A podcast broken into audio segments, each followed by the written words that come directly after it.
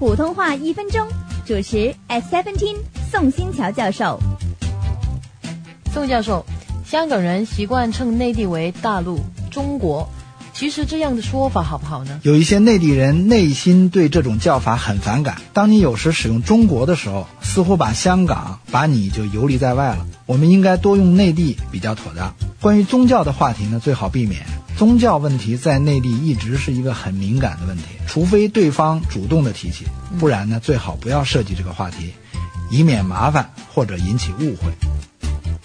普通话一分钟，香港电台普通话台、香港中文大学普通话教育研究及发展中心联合制作。